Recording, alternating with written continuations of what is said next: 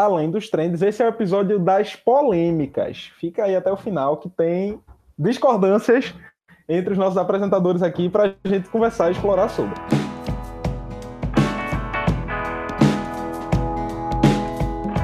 Seja bem-vindo ao podcast Calabouço, um podcast canhoto, onde falamos sobre política e os bastidores do poder, mas nada muito sério.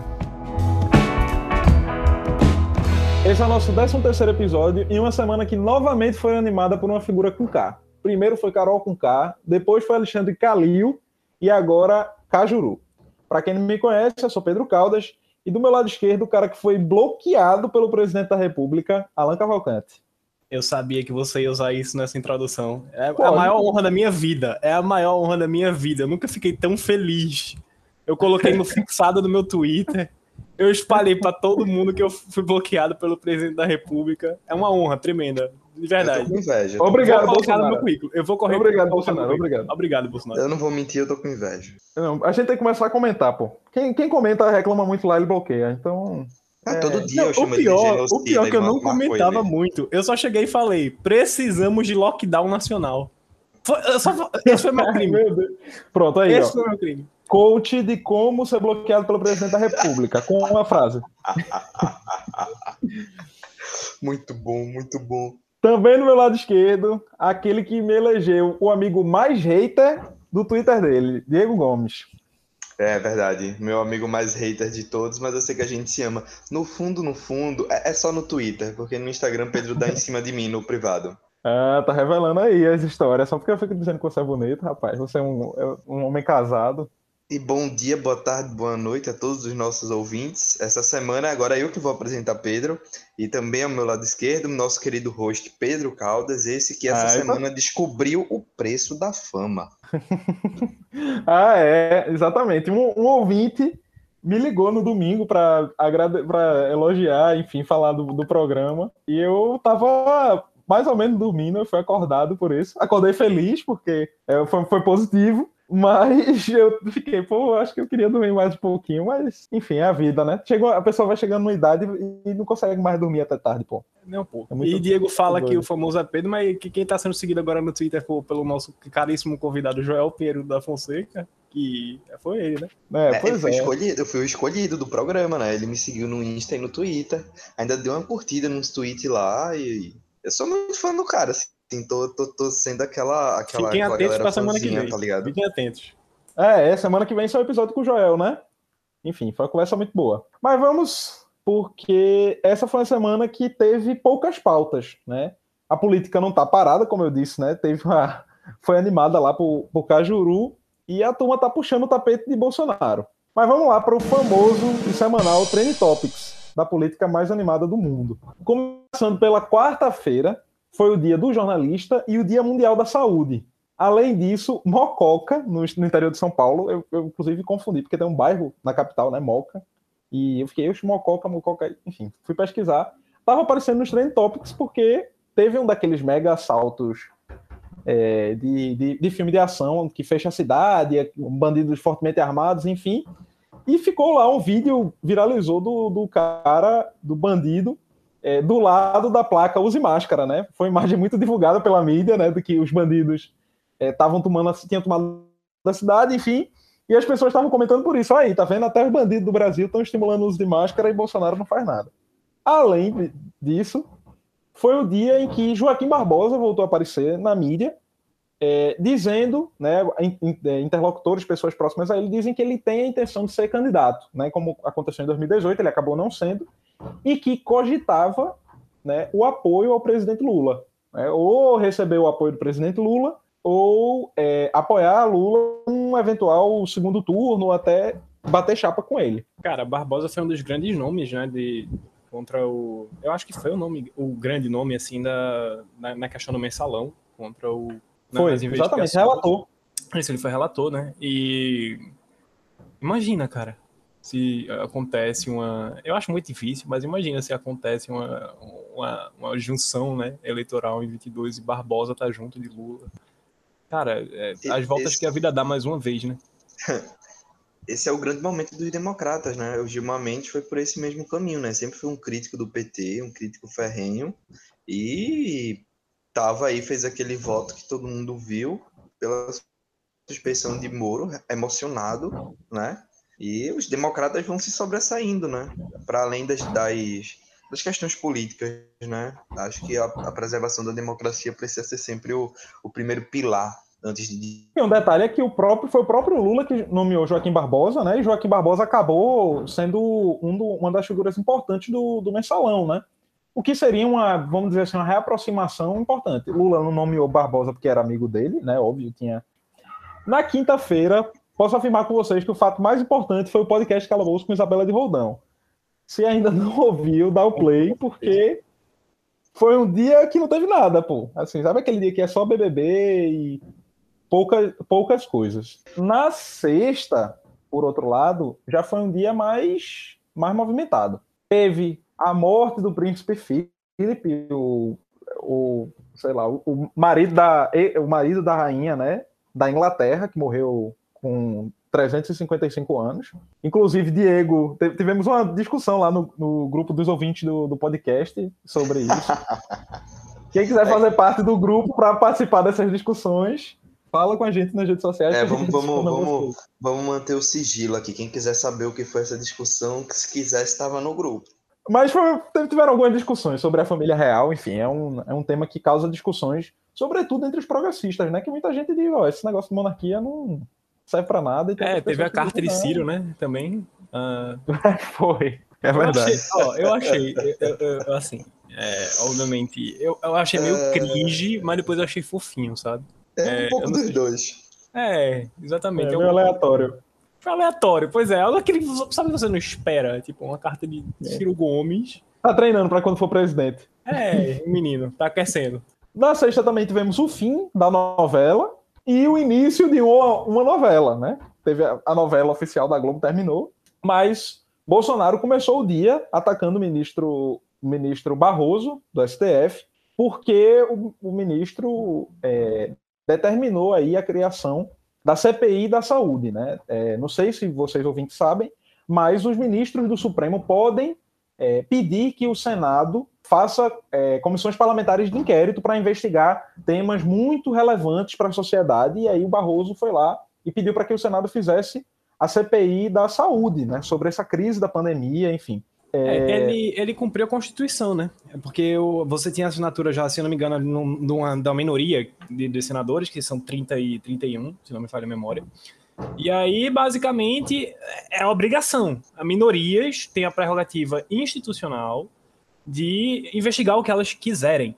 O quiserem, quiserem, quiserem. Então, juntou-se as assinaturas desses senadores, juntou e formou-se uma minoria, e entregou-se na mão do, do, do, Pacheco, do Senado, que não estava abrindo a CPI.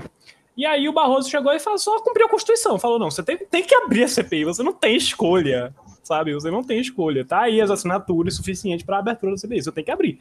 Ele só cumpriu a Constituição e o papel dele. Na verdade, também o STF ele foi provocado, né? Foi entrado um mandato de segurança e ele aprovou esse mandato de segurança, né? Que o Senado tinha realmente que, que dar voz a, a, essa minoria que já tinha conseguido as assinaturas necessárias.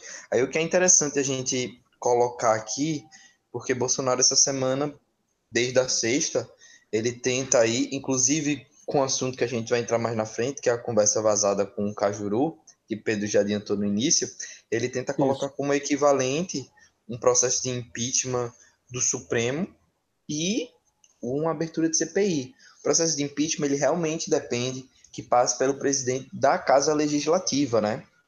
Passe pelo presidente da Câmara, se vai dar abertura ao processo de impeachment ou não. O mesmo ocorre com ele, é o mesmo que ocorre com o pedido de impeachment de Alexandre de Moraes, né? E daí, o, a CPI já é outra situação. A minoria precisa de X assinaturas e conseguiu essas assinaturas até com certa facilidade. Não foi uma campanha muito grande que foi feita.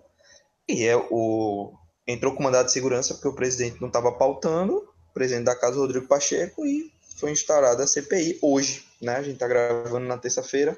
Hoje a CPI foi instaurada. No mesmo dia teve, eu disse que teve início de uma novela. O Jorge Cajuru, que mais para frente, né, na semana foi uma das peças-chave da política nacional, subiram lá a tag os bolsonaristas dizendo que ele era um traidor. Porque no antagonista ele disse que era contra uma CPI, contra governadores e prefeitos, que é uma pauta do bolsonarismo, né? Faz tempo que eles estão espalhando fake news de que os governadores e prefeitos estão recebendo muito dinheiro do governo federal e estão roubando esse dinheiro, não estão aplicando na pandemia, o que não é uma verdade. Por exemplo, aqui em Pernambuco eles estão dizendo que é, Pernambuco recebeu 42 bilhões para combater a pandemia. E na verdade Pernambuco recebeu 3, né? Nesses 42 bilhões tem, por exemplo, o dinheiro dos aposentados é, dos servidores federais. Enfim, tem uma conta uma conta muito troncha, aí, uma malabarismo para chegar nesse número. Cajuru disse no antagonista que era contra essa CPI, porque não fazia sentido nenhum, e é um, um, senador, né, um cara que é apresentador de futebol, que é senador lá por Goiás, bolsonarista, eleito a partir do bolsonarismo, inclusive, e as pessoas começaram a dizer que Cajuru era um traidor por isso, né, por, e por defender também a CPI da saúde, porque ele disse assim, não, ele diz no vídeo, né, não, eu, não, pode ter a CPI, não tem problema bizarro, né, Pedro? Sim. Antes de mais nada, a gente ter um episódio importante da política nacional, um personagem como o Cajuru, né? Entre os protagonistas. Muito. É, é muito, muito, bizarro, muito. tá ligado? É muito... Porque se você pegar Cajuru e Bolsonaro, são dois bizarrices, né? E aí eles estarem protagonizando um episódio importante da política nacional. Mas é até engraçado, porque é um vazamento de um áudio, tá ligado? De um senador que gravou com o presidente da república. Então, assim, tudo é muito bizarro dessa história. E Não, aí. Pois é. E um ponto. O ponto a se colocar é que vem muito sendo debatido é se foi ensaiado ou não, né? Essa, essa gravação não, vou, e esse vazamento. Eu vou chegar lá, eu vou chegar lá.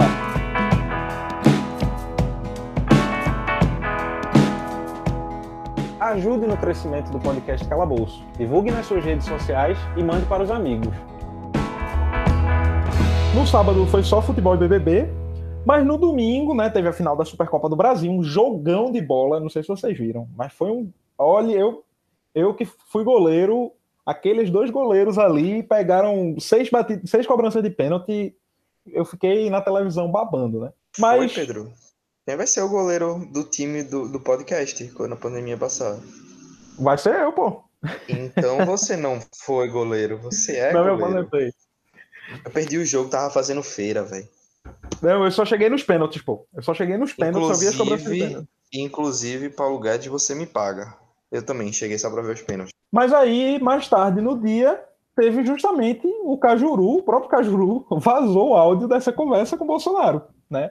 É, em que ele, em que Bolsonaro aí abertamente tenta desmobilizar a CPI da, da saúde, interferindo diretamente no Senado, uma coisa que acontece na prática, mas que teoricamente fere a harmonia entre os poderes, e é, um áudio em que eles conversam várias, sobre, sobre essa, essa questão aí da CPI do, dos governadores, que ele reafirma o que eu já citei, né, de que, ah, não, ele, ele diz assim, não, presidente, é tudo bem fazer uma CPI, não tem bronca não, não vai sobrar nada para você, enfim, é, e dizendo que, não, uma CPI da saúde, no caso, e dizendo sobre a CPI dos governadores e prefeitos que não fazia sentido, que isso é papel da, da Assembleia Legislativa, das câmaras de vereadores, enfim, mas fica a questão, se esse áudio que movimentou a política da semana foi real ou foi fake. Não, cara, o presidente não fala palavrão. Como assim Bolsonaro não fala palavrão? Eu não sei. Eu sei que é cara... é grave de todo jeito, cara. Eu sei que isso é grave de todo jeito. Primeiro, eu queria falar alguns pontos sobre se esse foi áudio. montado, eu, Se foi montado, eu acho que foi pior, mas diz aí, depois eu falo. o, o não, é ponto, é bizarro. É bizarro. O primeiro ponto é que é o seguinte, cara, no início do áudio, ele Cajuru, ele fala uma. Eu, eu já conhecia a figura de Cajuru, mas eu nunca tinha parado para escutar o dito cujo. E aí, no início do áudio, ele fala assim: eu, eu sou um senador da República, mas eu não sou nem oposição, nem situação. Eu não sou nem esquerda e nem direita. Vocês me conhecem. Eu sou o Cajuru. Eu, eu fiquei. Que, que, que, que porra é? O que, que, que esse cara tá falando, mano? o Cajuru conseguiu ser demitido ao vivo, porra. O que que ele se propôs? O que que esse cara tá falando, velho? Tá ligado? Ah, o nível. Isso parece propaganda, velho. É um negócio.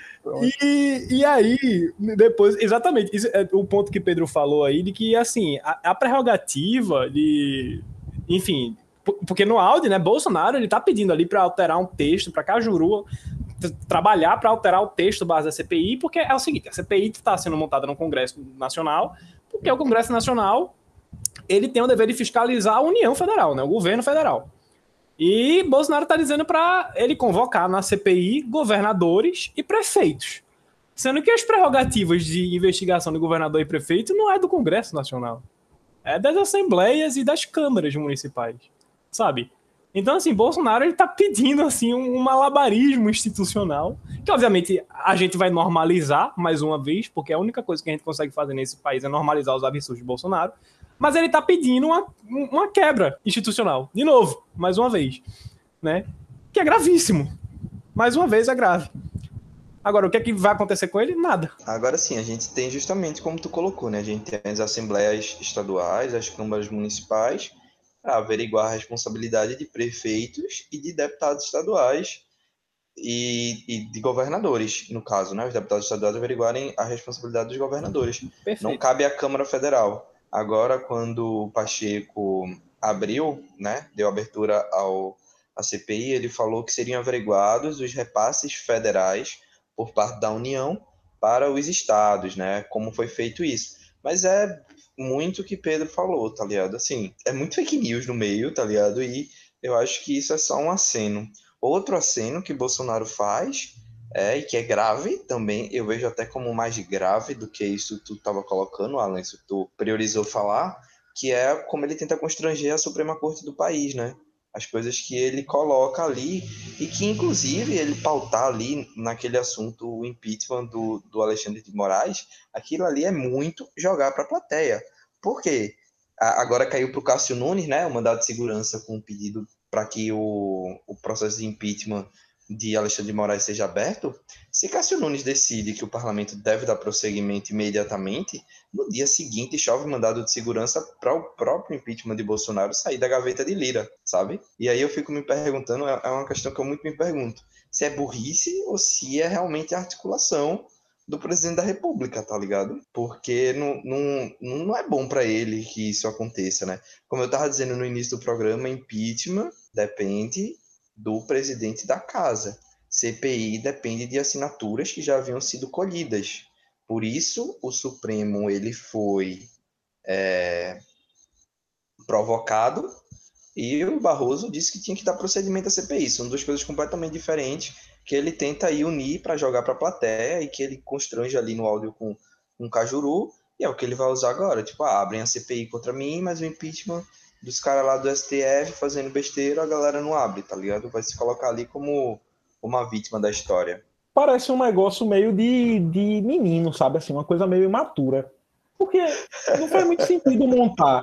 Tá ligado? É um negócio que não faz muito sentido essa, essa montagem desse áudio, assim. Tipo, é o quê? Eles montaram esse, esse circo para falar mal do STF, sabe? É um negócio meio que eu acho que eles não pensaram direito, não, em fazer isso. Ou... Cara, é pra plateia. Tem... Bolsonaro só é... fala pros 20% dele, e ele tá falando pra essa galera, ó.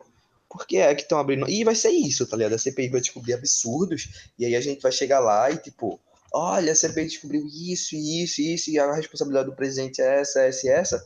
E ele vai lançar o IUPT, tá ligado? O novo IUPT vai ser, sim, porque não investigam, porque não abrem impeachment de Alexandre de Moraes, tá ligado? E isso funciona, velho, pra essa galera. Agora, qual é a bronca, pra gente terminar essa, esse assunto? A grande bronca é que atacou justamente a corporação Senado, né? O Brasil é um país com instituições muito corporativistas, o cara no meio do áudio diz que vai, vai atacar um senador diretamente, e os outros senadores se sentiram todos atacados, né? Tirando os senadores que são bolsonaristas e os outros, né, muitos que até votam muito, votam com o governo sempre, se sentiram atacados, né? E aí acaba sendo, acabou sendo um tiro no pé por isso, né? Porque agora ele tem e, mais inimizades no Senado. Sim. Bote corporativista nisso. E assim, Bolsonaro, hoje em dia, hoje está sendo especulado dois nomes para presidir a CPI, né? Um é o Tasso Gereissati, que seria ótimo, eu, na minha ponto de vista, Bolsonaro pegaria em bomba é, se, se Tasso fosse presidente, e o outro é Renanzinho Calheiros, sabe? Eita, Também é bom dele e que são articulados pra caramba, né? Não sei, não Agora, sei, não sei, não é, sei. Exatamente. Não sei, Renan. Não sei, Renan, não. Renan, ele é muito alinhado com o presidente Lula, ele vai depender muito de Lula para se reeleger, e o PT não está muito interessado nessa CPI, não. Agora também tem outro ponto. Renan é revanchista.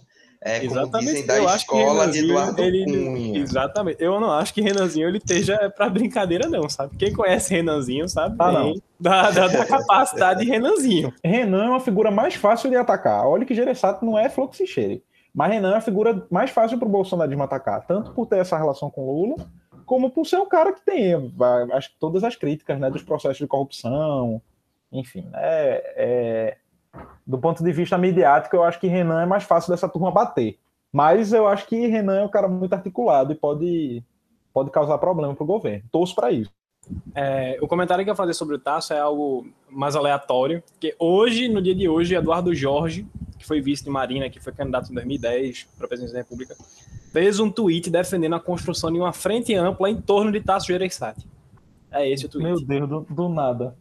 Não, eu, o pior é que o pior que os argumentos dele fazem sentido. Ele fala assim: ah, um cara político experiente, um democrata que tem diálogo com a esquerda e com a direita. E eu falei, é, até que faz um sentido assim, sabe? Não, pera aí, pô. Muito aleatório, não, cara. É gente nova, é. Tá interessante, não. Já passou a, a época dele faz tempo. Para terminar, na segunda-feira, é, essa questão aí de Cajuru, da CPI dos governadores e prefeitos, continuou em pauta, mas nada muito novo, só é, comentários sobre, né? Não teve nenhum fato novo, só esse questionamento sobre ser fake ou não, enfim, né? O, bolsonarismo pedindo essa CPI dos governadores e prefeitos, enfim. Mas eu queria aqui ressaltar que uma das coisas que viralizou nas redes foi que o medalhista olímpico Esquiva Falcão, cara, medalhista de boxe, divulgou uma foto entregando comida, né? Entregando, entregando lá um. Não deu para entender se é uma coisa que a família dele produz, enfim, mas o cara em cima de uma moto entregando comida para sobreviver, justamente no momento em que o governo federal não, não tem dado auxílio, nem pago as bolsas dos atletas, né? Então, o Brasil, que tem tudo para ser uma potência olímpica, tem um dos seus medalhistas olímpicos tendo que entregar comida ao invés de estar tá treinando para as Olimpíadas, que ser já já, né? Cara, é óbvio que toda forma de trabalho é digna, sabe? E longe de mim querer desmerecer qualquer coisa, mas, cara, o cara é medalhista olímpico, velho. É, assim. É uma estrela internacional do, do boxe, né? Que é o esporte dele. Pois é. Então é muito triste ver a situação, né? E, e o Brasil, ele não. Assim, a, a gente liga muito para futebol, né? E a gente tem a cultura de só não, não abrir os olhos assim para outros esportes, mas enfim, eu acho que é um problema ainda mais a fundo, né? É um problema de institucionalidade mesmo. A gente não tem apoio para esse tipo de, de outros esportes, né? É, já teve, né? Já teve programas, mas cada, de, cada dia mais sucateados, né? Tanto Com é certeza. que pô, a gente tá vendo um cara medalhista olímpico sem, sem receber bolsa. Na verdade, é triste ver uma pessoa que tem um ofício sendo obrigado a estar tá cumprindo outro ofício, quando na verdade no que ele é bom, tá ligado? O que ele sabe fazer, o que é para ele, né? É, seria o boxe. E aí o ideal ele tivesse aí treinando para trazer mais ouro para o Brasil, mas é a situação que o país se encontra, né? Para terminar, hoje, terça-feira, teve a hashtag Aceita Felipe Neto, uns bolsonaristas pedindo para Felipe Neto participar de um debate. E a, a, turma, a turma, todo mundo dizendo: é, Felipe Neto aceita esse debate aí para conversar com os bolsonaristas. Depois a mesma página postou: estamos sendo atacados pelos esquerdistas, enfim. Apesar de que Felipe Neto nem é um grande debatedor, né? Mas. E pelo amor de Deus, aí perder tempo debatendo um, um bolsonarista. Nossa, é, eu me lembrei agora de um debate do Felipe Neto, de 2013, eu acho, dele contra Marco Feliciano, cara. Discutindo, sei lá, homossexualidade, alguma coisa assim. Faz muito tempo isso, deve ter no YouTube ainda. Mas ainda na é, terça. Alan, Alan, eu queria dizer que eu não vou perder meu tempo.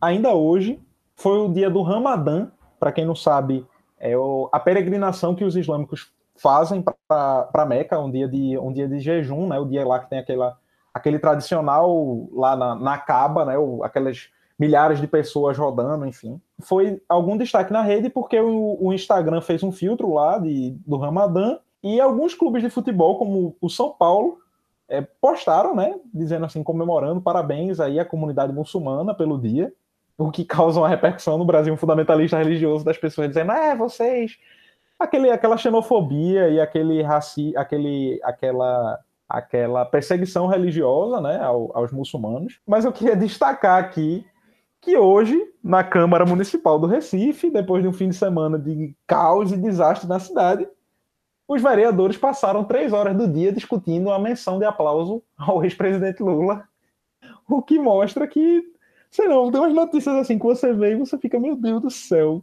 o que, é que as pessoas estão fazendo, gente? Bizarro, bizarro, assim, muito bizarro, tá ligado? E o mais engraçado, Pedro, é que essa mesma oposição ela, uma galera, né, viralizou assim um pouco no Twitter aqui, mais local, falando, tá fora do.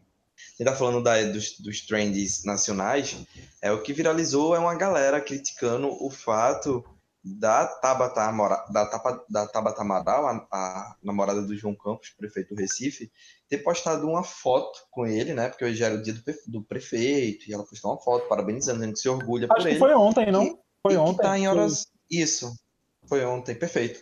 E que está em oração, né, pelo, pelo momento que Recife está passando, de chuvas inesperadas, chuvas fortes. Choveu aí em dois dias o que estava previsto para quase o mês todo.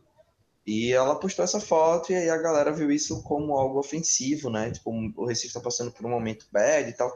É, do meu ponto de vista, não é dessa forma, né? Você postar uma foto dizendo que tá rezando a galera viaja. pelo Recife, é, para mim é procurar realmente assim, assunto.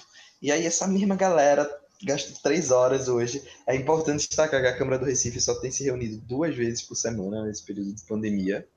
E aí a galera gastou três horas debatendo ou não um aplauso ao ex-presidente Lula. E não é que o ex-presidente Lula não mereça, é que é bizarro, tá ligado? É muito bizarro, assim. É, parece que a turma tá sem pauta. E é mais é claro que eu mereço aplauso. ah, então vamos bater palma para o presidente Lula. É, aqui no podcast a gente não debate, não. Menção de aplauso é assim: aprovada na hora ou desaprovada também na hora. É, três, é, é, três votos. Eu voto pela, pelo aplauso. Pronto, já, eu já aplaudi. Unanimidade, unanimidade, unanimidade. Pronto. Mas aí. Olhe, olhe, olhe, Alan. Isabela vai ficar muito triste com você. Não, pô, tô, tô aplaudindo, não tô votando, cara. Vamos com calma. É, pronto, pronto, gostei dessa, dessa saída. Nos siga nas redes sociais, no Twitter e no Instagram, arroba calabouço, cast, sem o cedilha. Mas olha, a gente vai começar agora a segunda parte do programa, em que a gente vai entrar em algumas discordâncias aqui nesse calabouço. No geral, a gente concorda, como por exemplo agora, nesse foto de aplauso, super rápido, mas tem alguns temas que são espinhosos aqui pra gente. E começando pelo, pela política, eu queria já jogar uma bomba na mesa. Que presidente, caso eleito em 2022, vai ser melhor? Lula ou Ciro? Então, eu vou começar antes que o nosso querido amigo filiado do PDT faça a defesa de Ciro Gomes.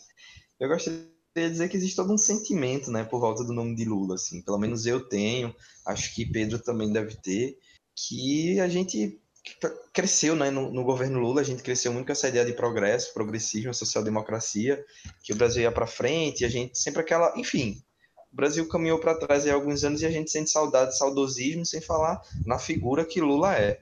Então, assim, eu, eu tenho um desejo pessoal, existe um sentimento, um folclore, que eu me deixo seduzir, mesmo tendo noção, em torno do nome de Lula. Mas eu acho que o Brasil precisa de um presidente que unifique o país. Lula eleito, o país não vai se unificar, vai seguir dividido desde 2013 e vai, como é que eu posso dizer, agravar ainda mais os problemas que a gente tem. Lula fez um governo de união nacional, por isso foi um governo, foram governos que eu julgo como excelentes, os governos Lula. Mas agora eu não sei se ele tem condições, por mais que ele tente, acene, de realmente conseguir fazer esse governo novamente. Então, eu acredito que Ciro seria um melhor presidente do que Lula, né? Já que são os únicos dois nomes colocados aqui na mesa, né? E, enfim, é, é, meio que por aí, é, é, meio difícil, é meio difícil. Ficou em cima do muro, ficou em cima do muro. É, Vai, E eu acho que existe uma agenda em conjunto que um, um cara, sei lá, é, eu acho que Lula seria capaz, tá, de editar essa agenda, é óbvio que seria capaz.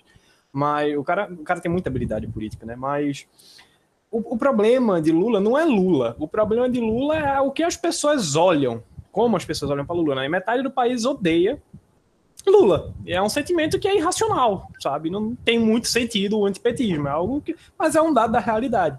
Então, eu tô concordo com o Diego. Eu acho que a gente precisa de um, de um governo agora que, assim, derrotar Bolsonaro é o primeiro passo. Segundo passo é reconstruir a democracia desse país, unir de novo as pessoas, sabe? Chegar e falar, vamos conversar, vamos resolver os problemas desse país Vamos trazer a política de volta para o debate, porque as, o que, a, única coisa que, a única coisa que a gente fez nos últimos 10 anos foi dizer não à política. Então a gente precisa trazer a política de volta para o centro da coisa, sabe? É, oh. E eu acho que Ciro tem a capacidade de fazer isso. Existe a agenda compartilhada com quem é de direita, com quem é de esquerda. Eu, eu, não tem uma pessoa no Brasil que não concorde que, por exemplo, o Brasil precisa de uma reforma tributária. Sabe? Da esquerda para a direita isso é consenso.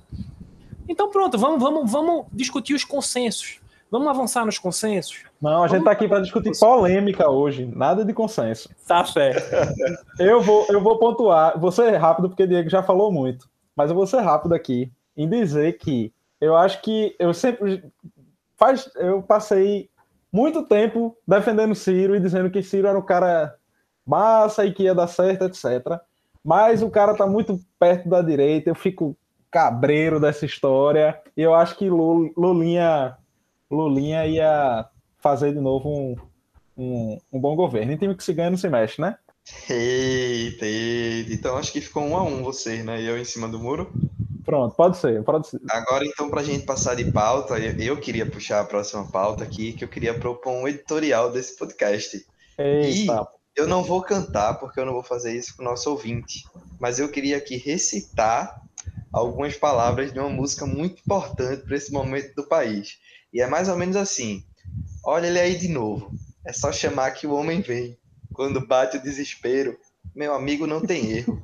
Esse. Esse homem é ligeiro. É só chamar que ele vem. Eu tô falando de quem, meus amigos? Meirelles. eu vou puxar, eu vou puxar já a segunda polêmica. Neoliberais tem que fazer parte da equipe econômica do próximo governo? Chama Meirelles. Chama, eu quero um editorial desse programa. Não, não vai ter, não vai ter. Não vai ter chamar Meirelles, não. Que negócio de Meirelles, eu quero. Minha gente, minha gente, enquanto o Brasil encolheu 4,4% do PIB em 2020 por causa da pandemia, assim como todos os países do mundo encolheram o PIB, São Paulo avançou 0,3%. Qual é o milagre de Meirelles? Qual é o, o que é que esse homem faz? O que é que esse homem tem? Não, o Meirelles é um. O cara é bom, pô, o cara é bom. O Meirelles é um tema que não dá pra gente discutir, não, pô. Vocês são muito fechados com o Meirelles pra, pra gente brigar aqui, nem, nem rende. Mas olha, uma outra, uma outra pergunta interessante. Qual é hoje o maior quadro da política pernambucana? Pode João ser Campos.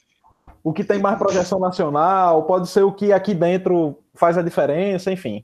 Diego João Campos. Por quê? João Campos, porque deputado federal mais votado da história do estado, prefeito de Recife aí, prefeito mais jovem da cidade eleito, uma projeção nacional enorme, né, por ser filho de quem é e pelo bom trabalho que exerceu na Câmara e vem exercendo aqui na prefeitura do Recife, e também pela questão da idade, né, tem muito chão pela frente ainda, e sem dúvida nenhuma existe um projeto, não só por parte dele, mas um projeto partidário em torno do nome dele, e ele, acredito que daqui a alguns, algumas dezenas de anos, ou talvez uma dezena ou duas, ele seja o principal nome aqui do Estado, né? Talvez uma candidatura à presidência da República. Sinceramente, eu não consigo pensar em outro nome aqui em Pernambuco que vem se construindo para longo prazo, por exemplo, é, pleitear uma presidência da República.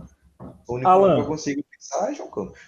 Qual, qual é o maior quadro da política pernambucana hoje? Concorda com o Diego? É, eu, eu, eu tendo a concordar com o Diego, sim. É, se a gente vai falando de quadro no sentido de estar de, de, tá se construindo, né? Sem dúvida, eu acho que é João. Ele é muito novo, cara. Ele já é prefeito. Ele tem o quê? 25, 26 anos?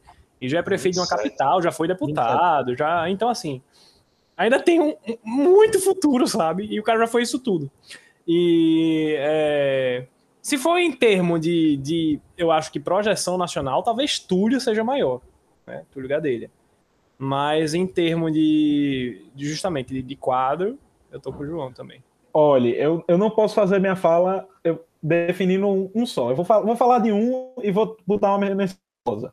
Eu acho que, para mim, o maior que tem é o deputado Renildo Calheiros, que é um grande articulador lá em Brasília.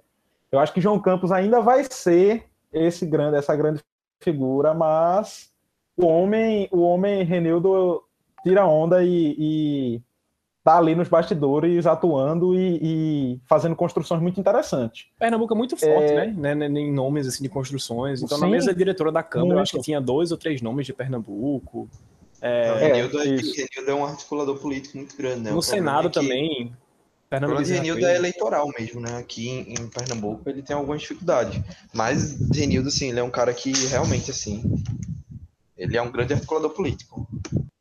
Eu vou fazer, eu disse que ia fazer uma menção rosa, mas vou fazer duas, para a gente passar para a próxima pauta. Luciana Santos, que é presidenta do, do PCdoB, né? Então, é, mas aqui em Pernambuco tem outros presidentes e presidentas de partido, acho que só outros presidentes de partido.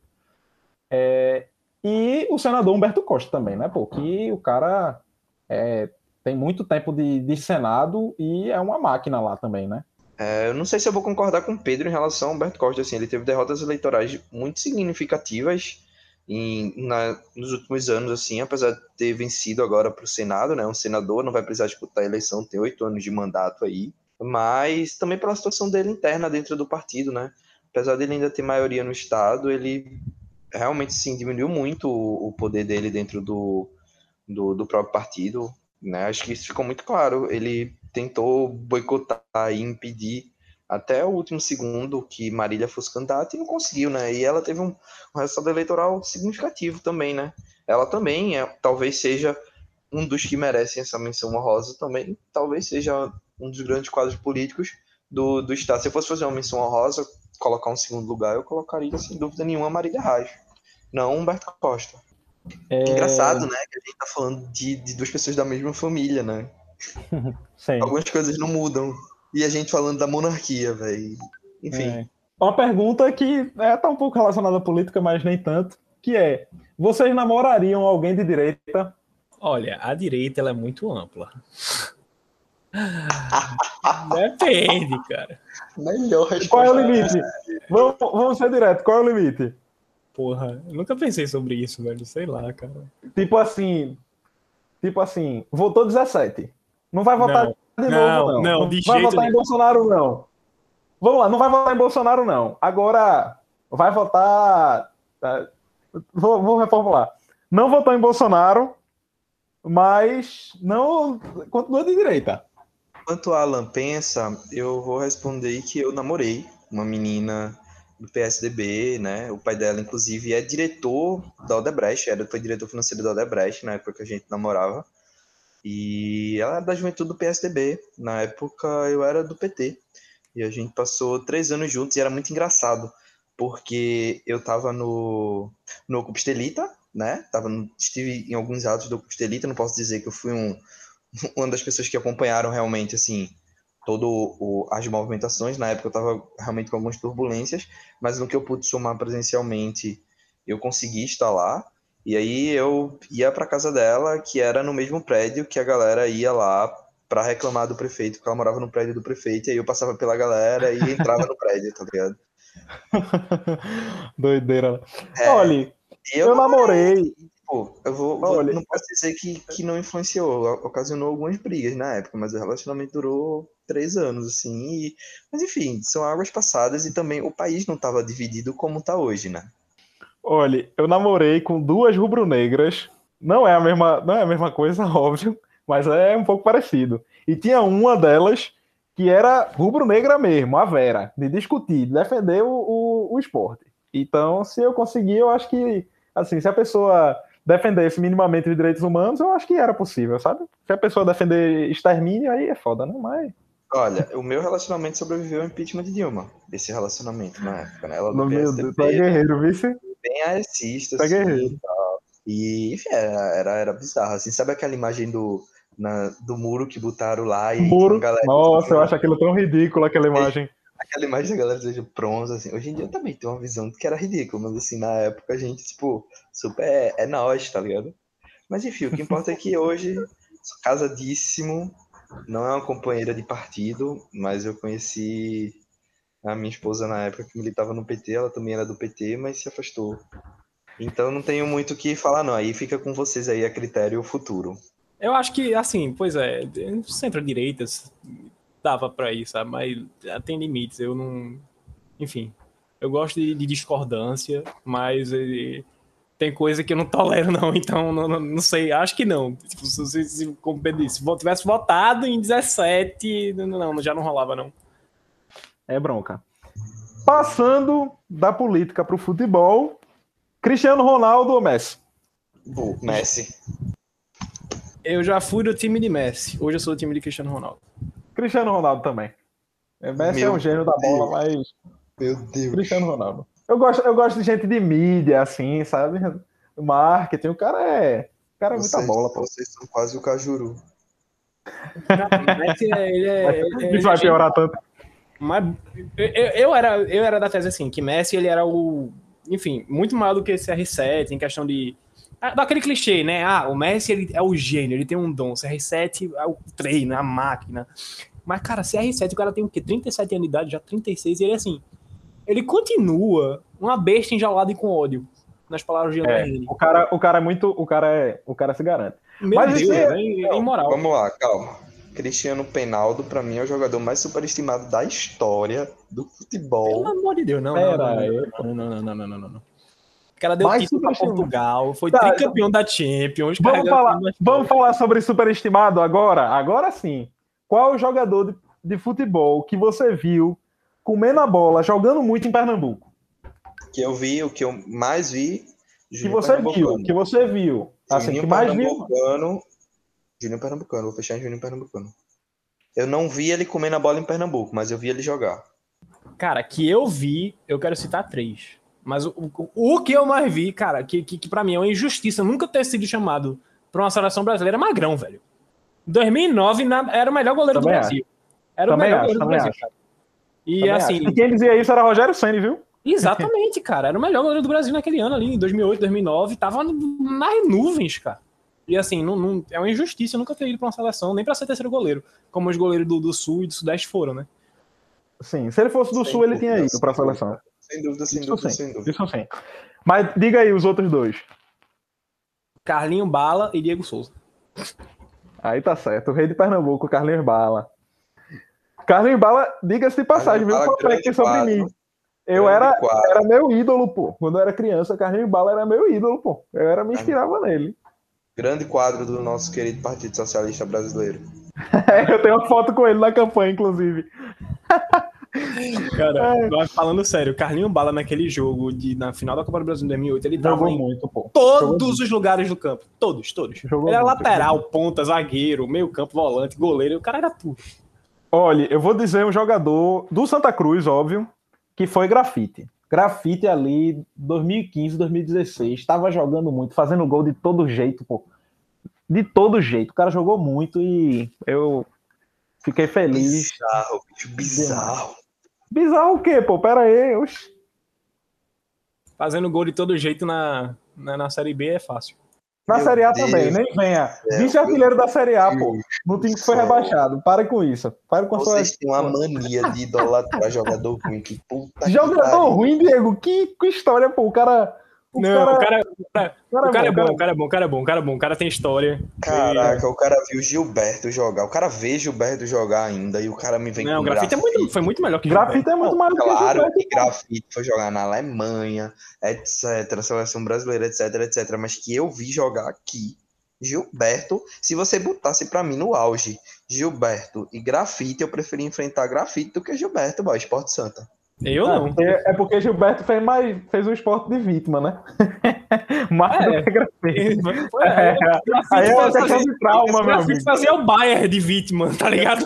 Diga-se de passagem, diga-se de passagem, Gilberto fez magrão de vítima.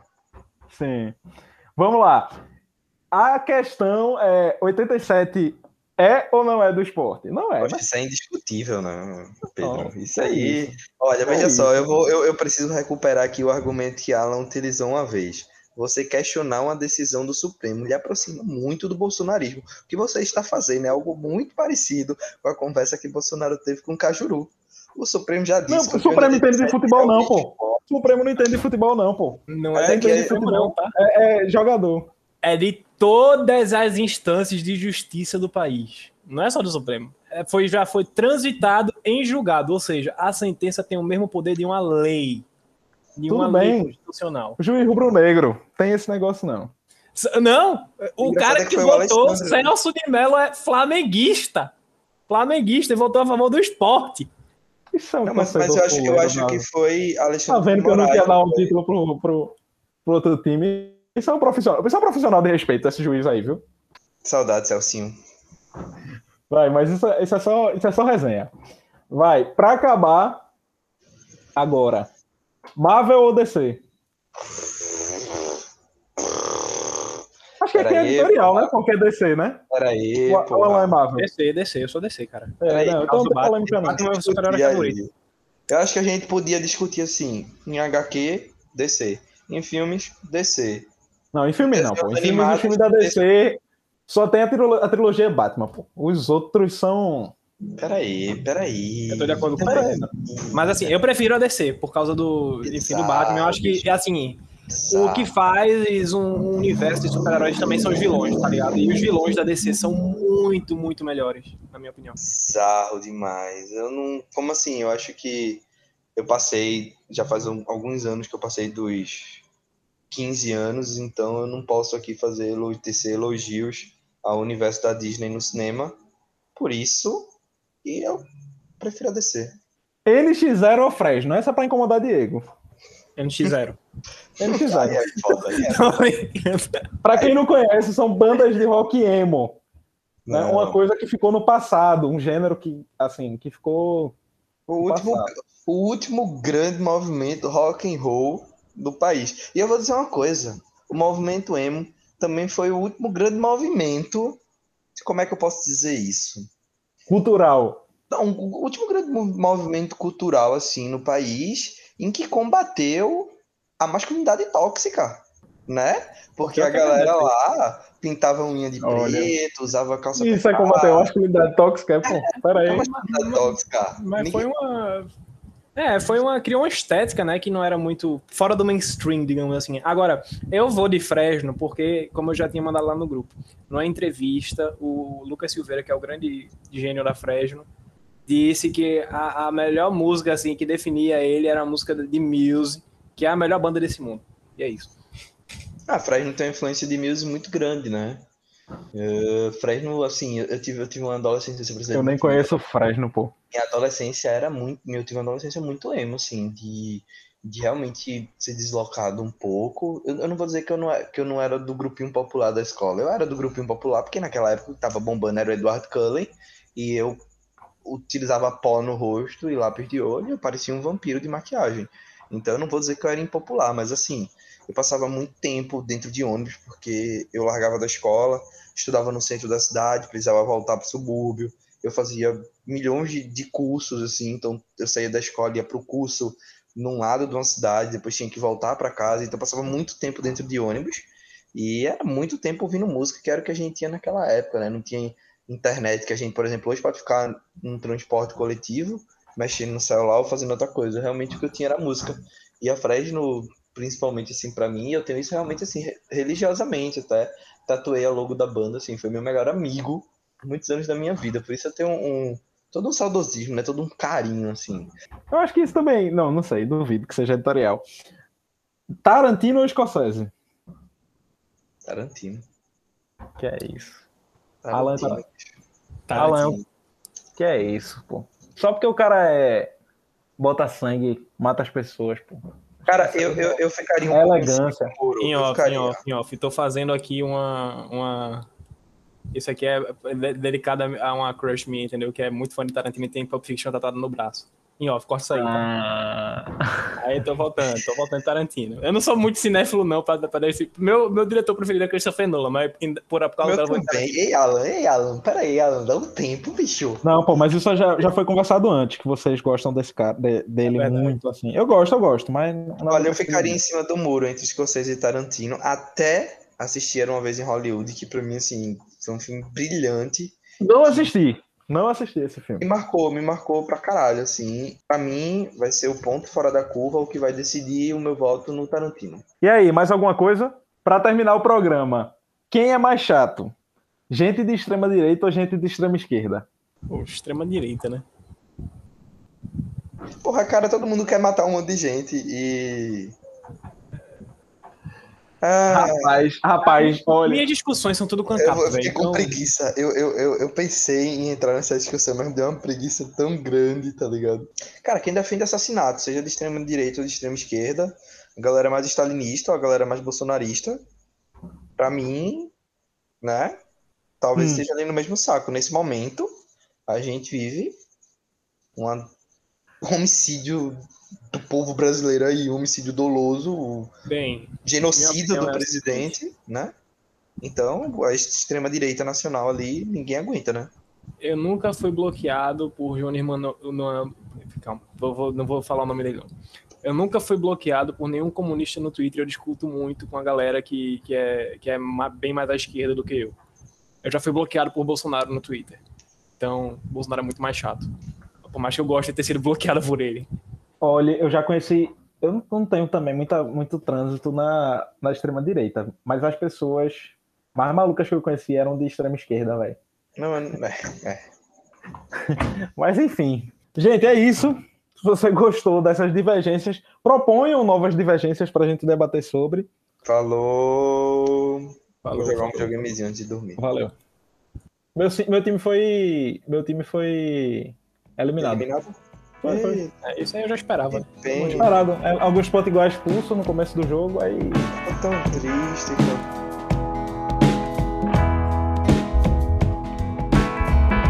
Esse podcast foi editado por Pedro Caldas, Claranã Audiovisual.